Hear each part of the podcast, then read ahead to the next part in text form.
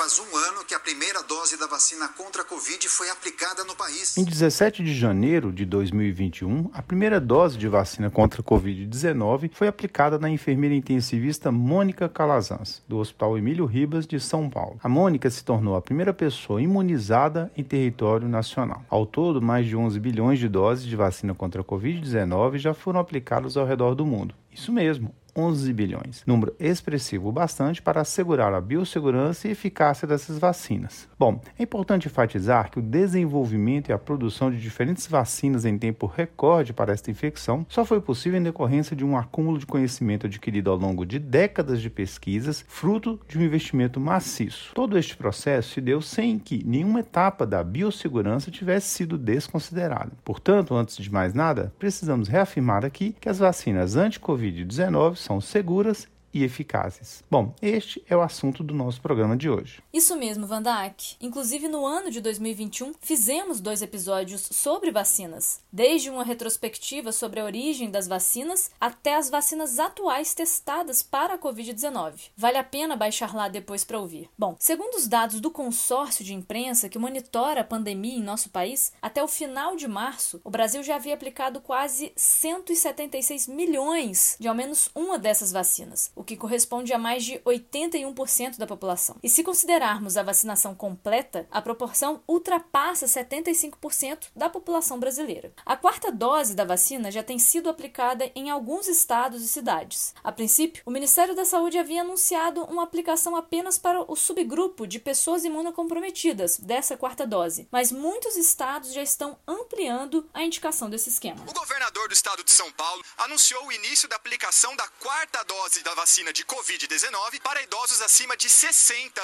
anos a partir do dia 5 de abril. Especificamente na cidade de Belo Horizonte, nessa semana foi feita a convocação para idosos acima de 75 anos para receber de forma simultânea tanto a quarta dose da vacina anticovídica como a de gripe. Essa estratégia foi planejada na tentativa de reduzir o deslocamento dos idosos e garantir a imunização desse grupo de risco, já que estamos entrando no outono. E na faixa pediátrica, crianças de 5 anos ou mais já podem ser vacinadas com a vacina da Pfizer e de 6 anos ou mais com a Coronavac. Essa semana, inclusive, a Agência Nacional de Vigilância Sanitária, Anvisa, iniciou os processos de avaliação para a autorização da Coronavac em crianças de 3 a 5 anos de idade. Isso, Juliana. Vamos enfatizar as vacinas anti-Covid que já estão em circulação no Brasil. E antes de detalharmos cada um dos imunizantes, uma breve nota sobre as alternativas de aprovação para o seu uso no país. São quatro possibilidades: uso emergencial, a aprovação de registro definitivo, pela importação excepcional e, por fim, pelo consórcio COVAX Facility. Esse consórcio representa uma aliança internacional conduzida pela Organização Mundial de Saúde, a OMS, com o objetivo de acelerar o desenvolvimento e a produção de vacinas vacinas contra a Covid-19 e de garantir o acesso igualitário à imunização em todo o mundo, já que, em um mundo globalizado, para erradicarmos doenças infecciosas, precisamos da maior proporção possível de pessoas imunizadas, não é mesmo? Por este consórcio, as vacinas são aprovadas diretamente pela própria OMS, dispensando autorização no caso da Anvisa. Falando então das vacinas aprovadas para uso em nosso país, que até o momento são quatro: a Coronavac, do Instituto Butantan, em colaboração com a farmacêutica chinesa Sinovac, a vacina da AstraZeneca, da Fiocruz, Fiocruz, em parceria com a Universidade de Oxford, a vacina da empresa Pfizer, hoje a mais aplicada no país, e a da Janssen. Dessas quatro vacinas, apenas a Coronavac ainda não recebeu o registro definitivo. A da Janssen, inclusive, recebeu essa concessão recentemente, no dia 31 de março.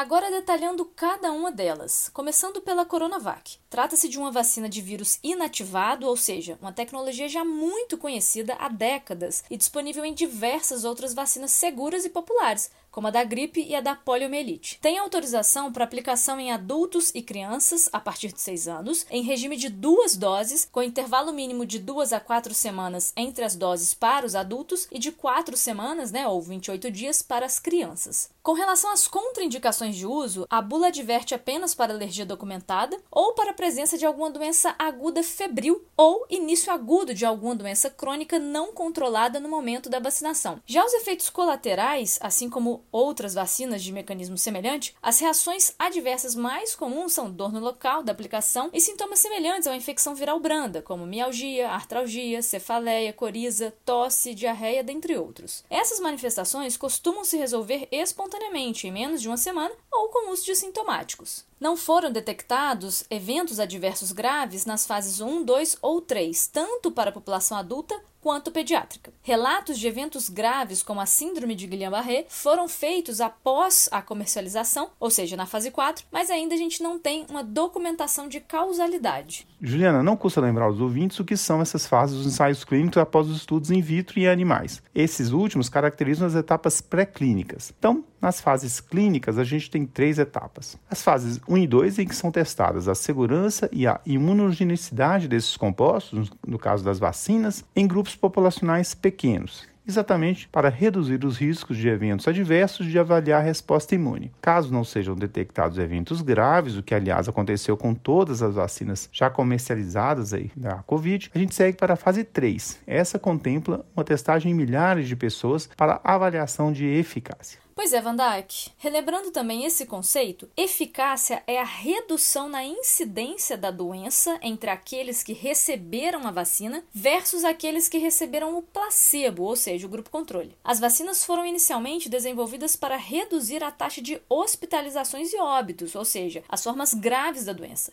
e reduziram. Mesmo com relação à variante Omicron, percebemos que o número de novos casos diários alcançou cifras enormes, o que não foi acompanhado de taxas de hospitalizações e óbitos quando comparado à época pré-vacina. Bom, essa fase atual de comercialização das vacinas e aplicação em massa é chamada de fase 4. Ela vale para qualquer medicação ou vacina e nela os órgãos públicos de controle mantêm uma vigilância frequente sobre a ocorrência de eventos adversos que possam não ter sido observados durante as três fases do estudo. Inclusive, qualquer cidadão poderá informar a Anvisa sobre esses eventos associados à vacinação, e esta agência então analisará se há ou não relação de causalidade. Como mencionamos no início do programa, mais de 11 bilhões de pessoas ao redor do mundo já receberam alguma dose de vacina contra a Covid-19, e os eventos adversos descritos continuam sendo muito raros. Ou seja, o benefício da vacinação para a população em geral supera e muito os seus riscos. Seguindo então o detalhamento das outras vacinas comercializadas aqui no Brasil, temos a da AstraZeneca, que está autorizada para adultos com idade de 18 anos ou mais. Também com pelo menos duas doses, um intervalo mínimo de aplicação de 4 a 12 semanas entre essas duas doses. Essa vacina utiliza a tecnologia do vetor viral, no caso, um adenovírus recombinante. E aqui cabe outra observação: vacinas de vetor viral não são recomendadas para gestantes, ok? Bom, os efeitos colaterais mais comuns também se relacionam às reações não graves, como mialgia, cefaleia, febre, dentre outros. Um evento adverso grave, porém muito raro relatado nessas vacinas de adenovírus, foi a síndrome de trombose associada à trombocitopenia. A fisiopatologia parece se relacionar com a produção de autoanticorpos contra um fator plaquetário, levando à plaquetopenia, mas paralelamente causando também disfunção dessas células e estimulando a ocorrência de eventos trombóticos, de forma semelhante ao que acontece a trombocitopenia induzida pela heparina. Como dissemos, a taxa desses eventos é muito rara, na ordem de um caso para cada 100 a 200 mil doses aplicadas, de acordo com alguns dados da vigilância norte-americana. A título de comparação, a Covid Covid-19 aumenta o risco de eventos tromboembólicos, chegando a cometer um terço dos pacientes graves, ou seja, a chance de se ter trombose com a infecção pelo SARS-CoV-2 é indiscutivelmente maior do que recebendo a vacina. Os fatores de risco para essa síndrome ainda são incertos, mas parece acometer mais mulheres jovens e está relacionada às vacinas de adenovírus, que no Brasil são as vacinas da AstraZeneca e da Janssen. Ainda sobre essa síndrome, devemos suspeitar quando houver manifestações hemorrágicas que remetam à plaquetopenia, como hematomas e petequias, associado a eventos trombóticos, como trombose do seio venoso, quando houver sinais neurológicos focais e uma cefaleia muito intensa, trombose de veias mesentéricas, quando a dor abdominal for muito importante importante, dentre outros eventos trombóticos. O intervalo para o surgimento desses eventos após a vacinação é de 5 a 30 dias, ou seja, como o processo é imunomediado, requer um tempo aí para o seu surgimento, que equivale ao intervalo para a produção dos autoanticorpos. Pacientes que desenvolveram a síndrome não podem receber uma dose de reforço com vacinas baseadas em adenovírus, estando indicado nesses casos vacinas de RNA mensageiro. O tratamento dessa síndrome baseia-se na administração de imunoglobulina, plasma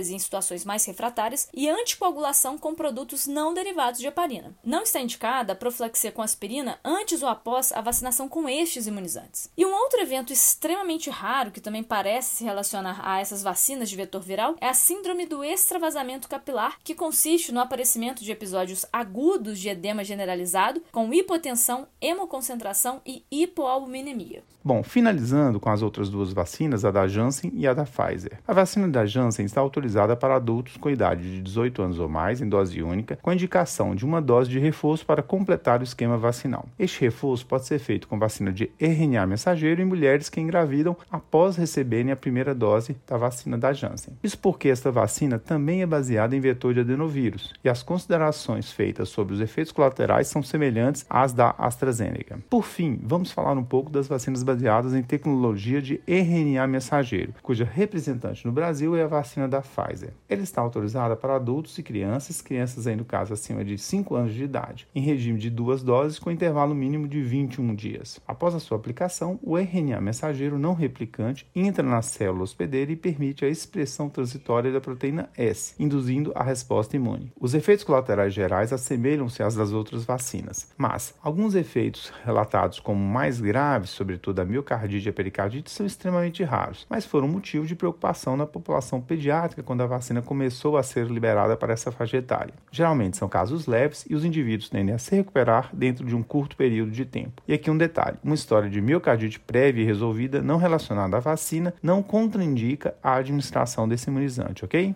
E como de costume, vamos fechar com um resumo. A vacinação contra a Covid-19 já contemplou mais de 11 bilhões de doses ao redor do mundo, com demonstração de eficácia e segurança, já que os eventos adversos graves continuam muito raros. No Brasil, já caminhamos para a quarta dose em alguns subgrupos, como de idosos e de pacientes imunossuprimidos, e até o momento as vacinas em uso no país são a Coronavac, Pfizer, Janssen e AstraZeneca. Para a população pediátrica, são permitidas tanto Coronavac como Pfizer, sendo esta última permitida para crianças já de 5 anos. Já para as gestantes, as vacinas de adenovírus, ou seja, da Janssen e AstraZeneca, não são recomendadas. Os eventos adversos relacionados às vacinas são leves, autolimitados ou tratáveis com sintomáticos comuns. Destacam-se aí a mialgia, dor no local da aplicação, febre e cefaleia. Manifestações graves, porém raras, merecem atenção. Destaque aí para a síndrome da trombose associada à trombocitopenia, relacionada às vacinas de vetor viral da AstraZeneca e Janssen, e para miocardite leve, relacionada à vacina da Pfizer. Apesar dessas observações, o benefício e segurança dos imunizantes contra a Covid-19 continuam indiscutivelmente maiores do que os seus riscos. Com roteiro e edição de Vandac Nobre e Juliana Vieira e produção de Bernardo Levindo, este foi mais um Corrida de Leito, o podcast da Cura Lab. Agradecemos e esperamos tê-lo conosco novamente em breve. Até a próxima semana.